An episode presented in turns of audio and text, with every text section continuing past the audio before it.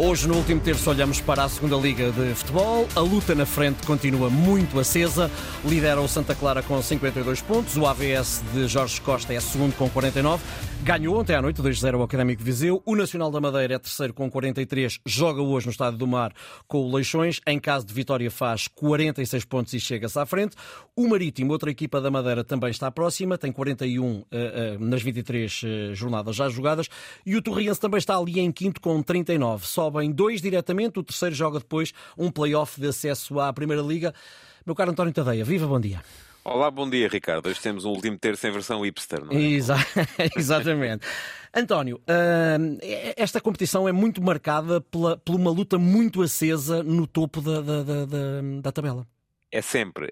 Um, e essa é das coisas que é preciso uh, perceber acerca da nossa segunda liga. É uma prova extremamente competitiva e basta olhar para aquilo que são os pontos perdidos uh, entre os primeiros da segunda liga e os primeiros da primeira liga, porque ambas as competições têm neste momento 23 jornadas disputadas. Uh, ambos os casos, um dos três primeiros tem um jogo em atraso. No caso da Primeira Liga é o Sporting, no caso da segunda é o Nacional, que vai fazer esse jogo hoje, conforme muito bem disseste, contra o Leixões.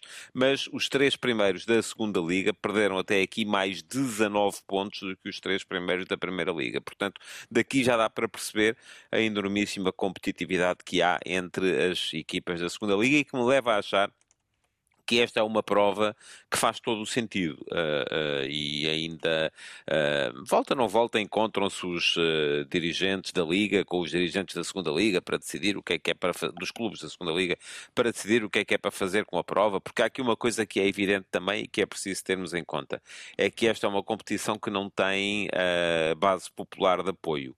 Um, nós ainda aqui há umas semanas vimos notícias que nos diziam que a segunda Bundesliga na Alemanha nessa semana tinha tido mais adeptos no estádio do que a primeira, e na altura foram 284 mil adeptos uh, na jornada completa da segunda Bundesliga, 261 mil na jornada completa da primeira Bundesliga. Ora, uh, aquilo que temos para ver na, na segunda Liga em Portugal é absolutamente penoso. O clube com mais adeptos, em média, é o Marítimo, com 7.600. Uh, temos apenas 1, 2, 3, 4, 5 clubes acima dos 1.500 adeptos por jogo e temos casos como o do Vila Verdense, que leva em média 287 adeptos a cada um dos seus jogos. Ora, não é possível manter uma competição profissional nestas bases, como deves calcular, uhum. e esse é o grande problema da prova. Mas, olhando para aquilo que me pediste, porque sei que estamos quase mesmo a chegar ao fim.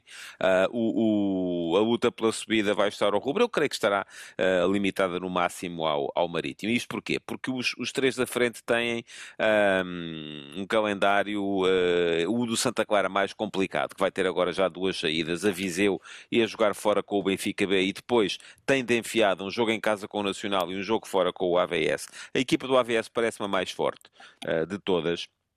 Uh, mas também vai ter ainda um jogo com Santa Clara em casa e o Nacional fora. E o Nacional, uh, que se ganhar hoje o jogo em atraso, cola ao, ao AVS, eh, ainda vai ter que visitar o Santa Clara e receber o, e receber o AVS. De qualquer modo, um, parece-me que o Marítimo poderá eventualmente lá chegar, se conseguir criar uma. uma uma onda, uh, porque tem mais gente, tem mais adeptos, tem uma equipa mais apetrechada, mas dificilmente poderá chegar aos outros.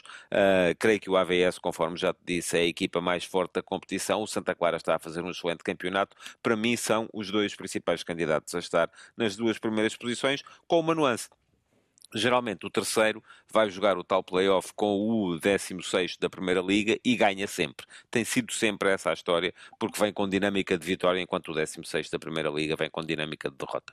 Obrigado, António. Voltamos a encontrar-nos sexta-feira.